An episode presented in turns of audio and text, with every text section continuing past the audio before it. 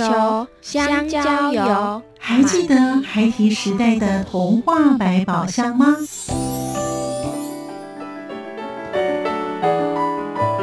我是桂文雅，世界是一本美丽的书。我是曹俊彦，从小就喜欢画画。我的人生我是王淑芬。当全世界都在下雨，泥泞不堪，全世界。我是王家珍，持续不断，好好的写。我是林世仁，创作儿童文学，让我找到自己生命中的阳光，可以探寻到生命中充满不可思议的兴奋。现在就跟着徐凡，我们一起施展魔法，回到时光隧道里，一起去挖掘笔尖上孩提的奇幻之旅吧！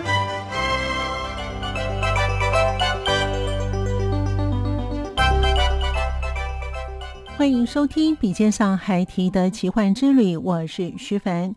喜欢说故事的儿童文学作家吴奇宏，笔名海狗房东，一个很 Q 的名字。当老师在从事教育工作的时候。看到书乱的时候会心疼，去收书。在念大学的时候，到书局看到了绘本就爱不释手。同时在大学参加社团活动，到育幼院与小朋友互动。当他在回信的过程当中，就会说故事，似乎已经有写作的 DNA。因为海狗房东吴奇红老师在国中、高中的时候，最喜欢的就是。作文考试，在今天节目当中，他会与我们分享他写作的灵感，以及他的书籍，像是《花地藏》，还有跨国合作的《和我一起玩好吗》，用游戏的方式来打破高墙等等他的著作。我们一起来聆听儿童文学作家海狗房东的奇幻之旅，欢迎收听。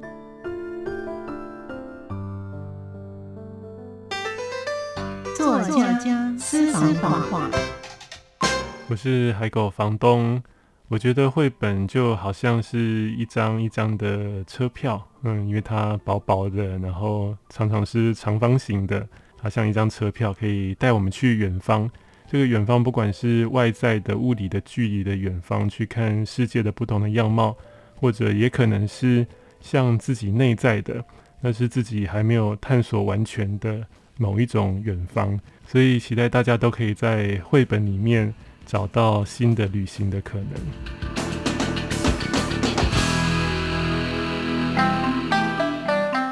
声音印象馆单元，有一种新的看世界的角度的感觉。每一页那个故事情节后面的情绪，那本是我自己的第一本遇见的绘本，然后到现在我都还是不时的会把它翻开来看。欢迎朋友们收听今天的节目，在今天节目当中呢，我们邀访一位非常特别的儿童文学作家呢，他的名称呢也非常的有趣哦。海狗房东吴奇宏老师呢，其实我觉得他的过程很特别哦，因为他其实原先呢是从事一个儿童产业，而且呢是在文创的产业当中，他也有主持一些教学发展的一些的部门，还有一些亲子的美学部门哦。所以呢，我们今天呢，我会特别请他到节目当中来跟我们分享，他为什么会走上儿童文学的这条道路哦。那在这个里面当中呢，他希望呢从他的文字的一些的阐述当中呢，能够给小朋友或是给一些家长们呢，哪些的一些的观念？我们先请呢海狗房东呢，给我们听众朋友声招呼喽。嗯，主持人好，各位听众大家好，我是海狗房东。其实呢，在没有看到这个海狗房东之前呢，我觉得他呢的文字呢有一种特别的奇幻的那个力量哈。那今天看到他本人之后呢，哇，也是就感觉是。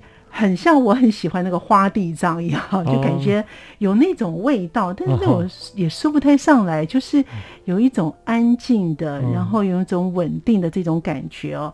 好了，其实我们刚才前面也提到了，老师呢在有儿童产业，也有在文创的，在这些的一些亲子的美学的部门当中呢，你这个工作从事了多久？那后来为什么对绘本还有这个写作会有兴趣呢？大学毕业后念教育，那我都我没有在学校的体系里面待过，有一段时间，大概三年多，是在中辍学园教国中生，国中的阶段的中辍生生活美语。那我那时候就会用呃英文绘本的故事跟他们说故事，就是学校的教材对他们来讲，他们会有一点抗拒。那后来到儿童产业，我也是大概工作大概六年的时间，其中一个是有点像是室内的儿童游乐场。但是里面会有故事屋，那故事屋里面如果没有说故事或者是没有课程的时候，也会有绘本在那边给小朋友看。这样，我是在总公司工作，但是我很喜欢去现场看，就是感受那个孩子玩乐的气氛，还有看他们呃参与我们设计的课程的反应。嗯嗯。那我如果到那个书的区域的时候，看见书很乱，我会很心疼，所以我会去收书。那说故事就不知不觉在那个时候开始，就是比如说。因为我也是穿着老师的制服嘛，嗯，所以小朋友会觉得我是店里的老师。那我在收书的时候，小孩就会靠过来，他们就问我说：“这一本是什么？”啊，就是问我书名。那我就书收到一半，我就拿出来说：“哦，他这本书名叫什么？”嗯嗯。啊，比如说《花地藏》好了，嗯嗯。那我要继续收，小朋友就会说：“那这个《花地藏》在讲什么？” 因为我好像不太能抗拒小朋友的要求，所以我就想说：“哦，好吧，那我就。” 看一下他在讲什么，但是很多书是我当场可能没有立即知道它是内容的，没办法简介，所以我就是翻开来一页一页的讲。那讲着讲着，本来是一个小朋友，后来就两个、三个，然后就变一群小朋友坐在旁边听故事，那就常常是一本接一本的这样子讲，所以是这样开始的。基本上你喜欢小朋友，喜欢跟小朋友接触，对。哎，其实目前呢，海口房东呢也是呢故事小学堂还有绘本鉴赏的主办人。对，曾经有开过一系列这样的课程，有好几年在做这件事情。所以现在没有了。现在暂时是以写作为主要的工作，这样。你写的这些书呢，有好几本哈。今天因为你现场也有带来哈，还有呢，你有写了一本叫做《绘本教养地图：孩子需要的绘本的一百八十选》啊。其实我看到你们有一个什么后青春绘绘本馆，里面呢，其实我觉得老师的作品啊，写的都是蛮好的哦。谢谢。所以我们今天呢，一一来呢，跟听众朋友呢来分享一下哦。所以我们刚才前面有提到呢，老师也有提到呢，就是呢，你写的书呢，有你自己的一个想法哦。嗯。那你什么时候开始？真正想要写作，而且是写给小朋友的书，是从什么时候开始的？嗯，其实是在我进到职场之前，还是大学生的时候，就很喜欢绘本。小时候没有看过绘本，但是大学的时候有偶然在成品书店发现这种出版品，就觉得哇，怎么会这么漂亮？然后图很好看，光看图就很享受。那我以前不知道有这样的书可以看。它虽然被归在儿童馆，可是我发现很多书，我当时已经是一个成年人，二十岁啊，但是看了很多本，还是觉得很喜欢。嗯，因为喜欢不只是可爱，而是有一些甚至议题是蛮重的，但是看完会。有一种新的看世界的角度的感觉，所以就觉得好，这个东西太神奇了，就非常的喜欢，很想要做跟这个有关的工作。那那几年在学校我有参加跨校性的社团，比较是服务性的社团，我们会去像育幼院啊，或者是偏远地区的国小带活动。嗯，那当时人们还会写信，还还不是还没到，还没完全到 email 的时代。嗯嗯。所以活动结束后，小朋友会写信给我们，那我也会回信。但是我回信那时候就常常是写故事给他们。那我会画几张很简单的图，我不擅长画图，但是我会配一些图，像绘本这样，就是寄给他们。所以可能是从那时候就有一点开始这样的。的想法了吧？那有没有想到说，在你的成长的过程当中啊，譬如说你念国中、高中、念大学，你自己本身就喜欢写一些文章，你有没有投稿呢？我以前没有觉得自己写的好，所以我其实都不会去特别投稿。但是考试里面，我最开心的就是作文考试的时间，就是我不知道为什么每次不管任何题目给我，我可以在很短的时间呃写的很过瘾。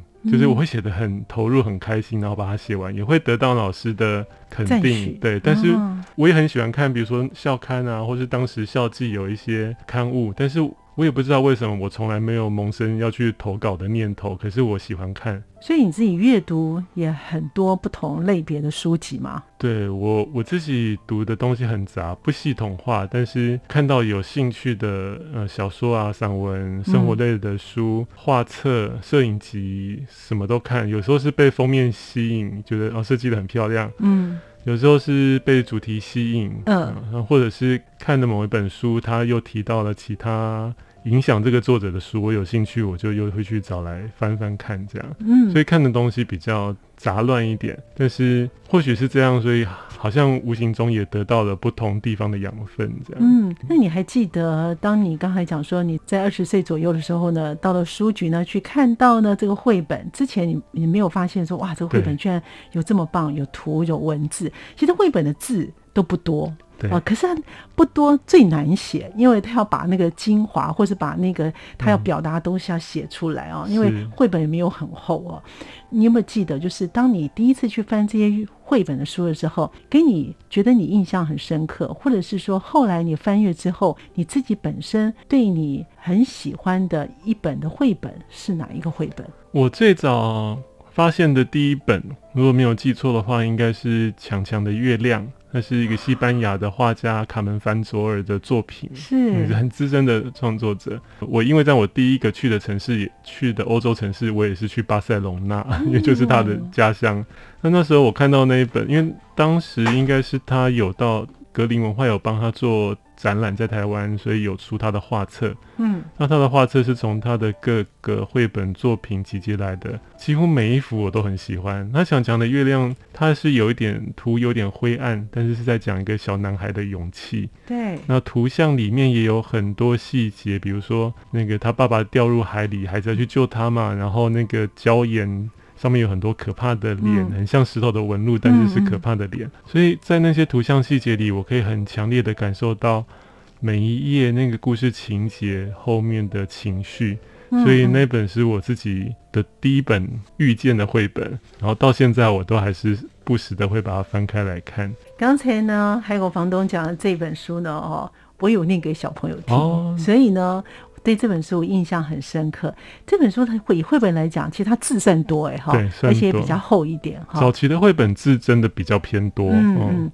可是它的故事很吸引我，是。所以刚才呢。泰国房东讲这个故事的时候，发觉说：“哦，对，果真好。其实你看，有时候这个书籍呢，这个作家呢，当然国外一些作家还有他们自己本身的一个风格，但是那种喜欢他的这个书的人哈，你看看那个书名或是看的内容，你就会被他吸引住了哈。所以也就是说呢，这些作家，不管西班牙的作家或是其他国家的作家，对你日后在写作方面也会受到影响吗？我不确定，我我很难明确的指出说哪一。位作家或哪一本书对我造成影响？嗯，这个就就好像刚才说，在阅读上因为很杂实，所以也许这边下一点种子，在我心里那边留下一点这样。嗯，刚好今年最新的一本绘本《发光的树》，我跟猫鱼合作的这一本，呃，在另外一次的采访也有问到类似的问题，那他们就说《发光的树》的灵感是从哪里来？那我想了好一下，我就想到。嗯，我很喜欢的几本书，包含《强强的月亮》，里面其实都有发光的，就是有一个发光的树的意象哦。因为那棵树发光。对，然后那棵树很高，因为他要到深海里去救爸爸，很暗嘛。那月亮要帮他，他要去摘月亮。对，所以是爬上了一个很高很高的树。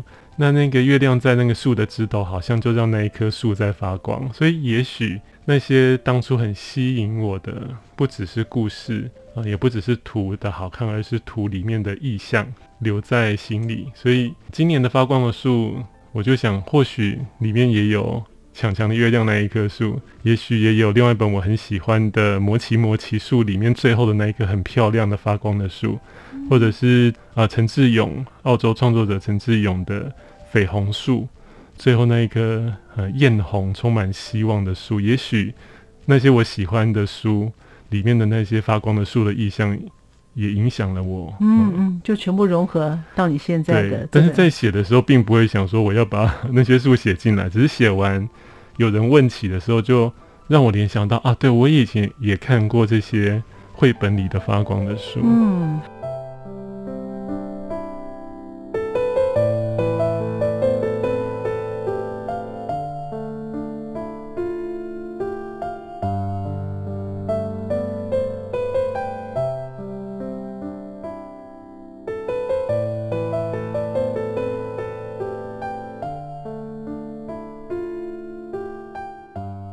作家海狗房东吴奇红老师在今年出的《发光的树》。有趣的是，它里面结合了许多的元素在里头。每一位作家都有他写作的特色，以及他所要表达的。对于海狗房东吴奇红老师，他还有许多有趣的事情。我们继续聆听他继续与我们分享说故事。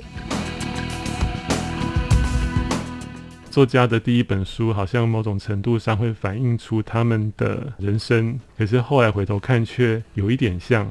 所以我觉得很有意思。画家跟我在写文字的时候，我们都想要凸显孩子的力量，呃，游戏的力量。好，所以我们要从二零二一年回到二零一八年了。在二零一八年呢，好，海口房东的，哎，我要先问一个。你为什么叫海狗房东？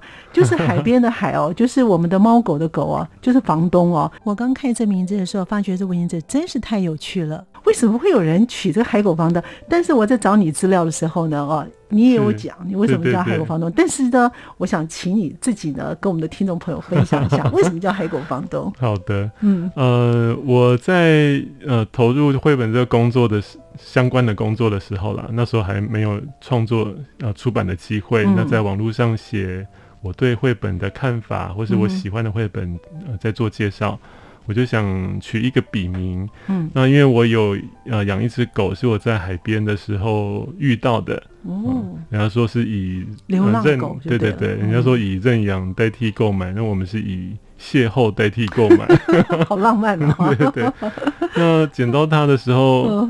一开始没有决定养它，所以都叫它小黑、小黑、小黑这样。那后来决定养它，就想帮它取名字。嗯，那想说它是我们在海边遇到的嘛，它是海边的狗。那看起来又黑黑的，耳朵是垂耳。然后遇到它那天下雨，它又湿湿哒哒的，像从海里爬上来的，所以我就叫它海狗。那因为它跟我一起生活，住在我家，我就想，那我就是它的房东喽。因为我不想当它的爸爸，所以我就是房东这样。哦，好，果真哦，这个儿童文学作家想象力都非常的丰富哦，把一件呢感觉很平常的事情，可以想的这么美哈，也感觉很有意义哈。好，我们要回到呢，在二零一八年呢，房海谷房东你写的这本《花地藏》，其实呢，我在没有访问你之前啊，我在访问别的作家的时候。我有搜寻到花地藏，哦，可是我没有先去搜寻那个作家，我先点进去看这个花地藏，哦，我没想到说，哎，之后呢有这个机会访问访问到作家本人，我觉得哎很开心啊，你要不要聊一下嗯花地藏呢？其实这个名字取得很特别哈，那这个故事的缘由，或者是你为什么想写这样子的一个书籍呢？花地藏它就是一个呃会开花的。石头地藏确实很多人会好奇这个主题，尤其一开始有些人会想，诶，这个会不会是跟宗教有关的书？但是其实完全不是，它是它就是适合这个角色来说故事，所以它变成主角。我小时候没看过绘本，那但是我到了大概中年级的时候，那时候街头巷尾的那种书店里开始出现一套一套的各国的民间故事啊、神怪故事啊、鬼故事。那我很喜欢，嗯，那尤其我看了好几本日本的传说故事、民间故事，我在想，也许里面的那些地藏的角色，因为他们的地藏有点像我们的土地公，嗯，就是在街边啊、田边很常看到嘛，嗯嗯，然后会保佑旅人跟小孩，所以也许留下那样的那样的印象。那我后来自己喜欢。涂写、涂鸦、画画，这样有时候不知不觉、无意识的发现，我整张纸就是画满了地藏，就是那个可爱的路边的小地藏，而不是地藏王菩萨这样。嗯嗯。那有一次我画一画，我用的那个墨水笔墨汁滴到了那个地藏的胸口那里，嗯，就一个大黑点。我本来想说啊，画画坏了，要把它揉掉、撕掉。但是就在那一瞬间，突然想到，因为我自己在儿童产业工作的时候，常带孩子活动嘛。那有时候孩子画完，他觉得不满意，他觉得他画坏了，我们都会鼓励孩子说：“不会啊，没有真正的好或真正的坏，你可以想想看，你觉得这边你画歪了，可以再把它变成别的东西吗？”嗯嗯。那我在要揉掉那一张纸的当下，就想：哎，我这么常跟孩子说这样的话，我自己却做不到。嗯。所以我就决定，好，我来想想那个。胸口滴了一个黑墨的地藏，它发生了什么事？那看着看着，觉得那一个那一块黑墨字好像是一个破洞，所以它很深，就看起来比较暗。这样，嗯，然后就想，那那个洞会发生什么事吗？也许风如果吹来，会不会带来种子？那也许就开了一朵花在那边。哦，那我就在那边画了花出来。那那个花因为冻在胸口嘛，所以花长出来，感觉那朵花就在地藏的鼻子前面飘啊飘啊，散发着香味。就有各种的感受出来，就想啊，它好像可以写成一个故事这样。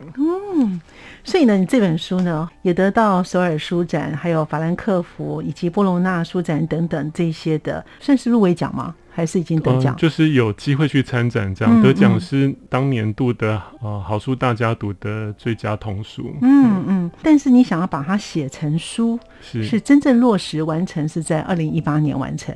哦，真正完成应该是二零一六一七年一六年，然后因为中间还要等画家画画，所以到二零一八年出版。哦，所以故事也在一六年就已经出来了。对，所以你这本书出来之后，你自己的感受如何？就一个故事从你从你的心中萌芽，然后呢，把它写写写写写，然后呢，最后出了一本书，而且这本书我觉得非常的特别。嗯嗯，你这有什么样的感受？一定是非常喜欢它，因为很像一本书，就像自己的小孩的感觉。那尤其这本书的画家真的画的好好啊！他是屏东的一位在地的艺术家，跟他的妻子都是，然后他们开了一间咖啡店叫三品咖啡。嗯嗯，整间店就像美术馆，其实因为。两位夫妻是艺术家，里面所有的摆设，从陶器、从餐具、画、刺绣、彩绘玻璃，都是他们亲手做的。嗯，那那时候我们找到他，然后他也还没画过绘本，可是他喜欢这个故事。一方面可能这个有一点日本的元素角色啦，哦，对他来讲可能有一点熟悉亲切感。对对对，所以。他画出来的画真的色彩缤纷，但是却又有很安静的感觉。我觉得跟故事的调性很合，所以看这本书常常我也自己觉得会有安静下来的感觉。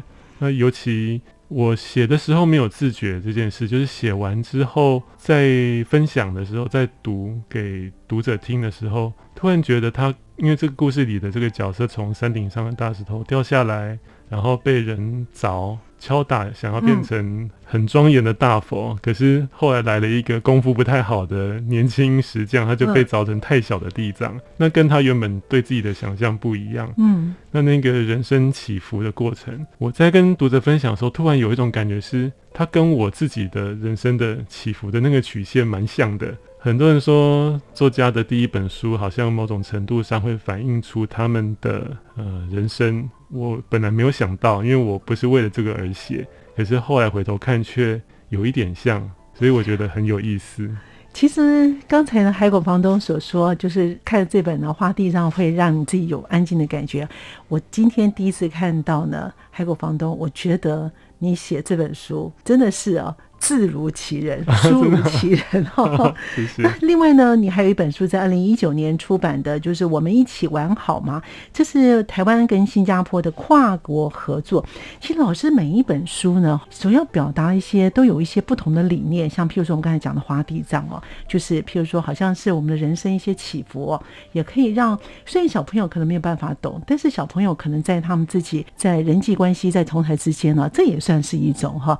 那还有呢，就是我。我们一起玩好吗？海狗王呢？你自己本身想要表达的是什么呢？我们一起玩好吗？这本书是我跟新加坡的创作者 Joseph Lee 李文良先生合作。那这本书的过程有点特别，因为它本来是无字书，然后在呃李文良先生创作的时候，它里面就其实只有小孩重复讲的同一句话。那在中国先出版，他们有些买版权，他们也是以无字书的版本去发行。那到台湾要出版的时候，台湾的编辑觉得这本书好像可以有新的可能，所以他们想要加上故事文字。画家就是原本的 Joseph 也同意，他也很好奇他会变成什么样子。那他们就找了我。那因为我们之前因为花地藏出版的时候，同一年他的另外一本书出版，我们在国际书展有对谈，所以有一面之缘。我收到这个画的时候，他其实您刚刚问我我想要表达什么。嗯，应该是因为他原本就已经用他的图画完整的说了故事，所以他本来就有他想要表达的。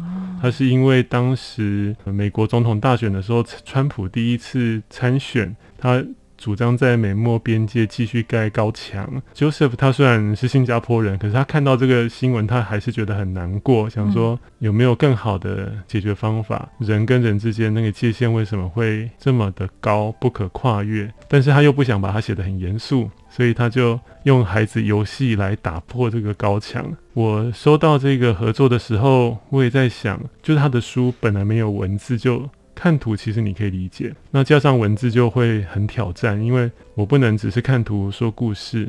呃，我想了一下，我就是把这一个画里面的时空拉得更大，在画之外，从很久以前开始，然后再去。回头来看我们当下发生的这个事，那我同时也希望在里面传达一个，就是我把里面的那两个针锋相对的先生，就是让他们对话很幼稚，想要去凸显，就是我们常说孩子很幼稚，但是大人的很多行为其实也不成熟。嗯，所以我让他们的对话看起来很像幼稚的人在吵架。画家跟我在写文字的时候，我们都想要凸显孩子的力量，呃，游戏的力量，他透过游戏。突破了樊篱，拉近了彼此的距离。那游戏的力量其实也是童心的力量。这大概是我们在做这本书，我们。比较重视的想法，会在这本书里面把它呈现出来。我发现啊，作家啊，果真那个眼光跟我们看的真的不太一样。如果我只是看这样的话，我也认为说就是这样子吧。可是你们会从另外一个角度切进去啊，然后会让一般人切进去之后，会发觉说，哦，对耶，我周遭的生活似乎也有碰到这样子的状况哦。所以其实作家的观察真的非常的敏锐，而且敏锐之后呢，他可以用他们的文笔呢写下来哦，这个才是最厉害的地方哈。那另外呢，像老师有一本呢，就是。妈妈是一朵云，还有小石头的歌，以及我们刚才讲的发光的书，你今年出的书啊，对，这三本呢其实是不同的绘本啊。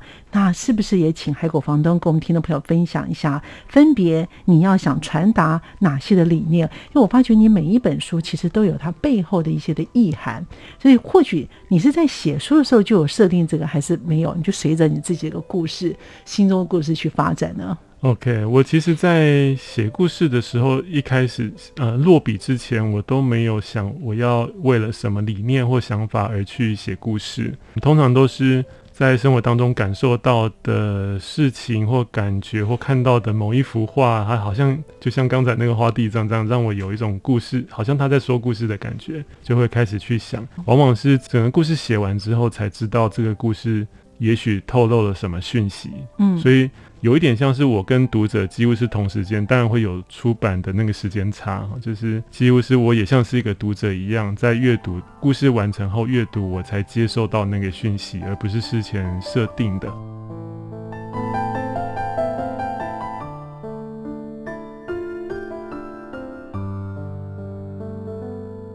在今天的节目最后，我们就以海狗房东他的发光的树其中的一段话。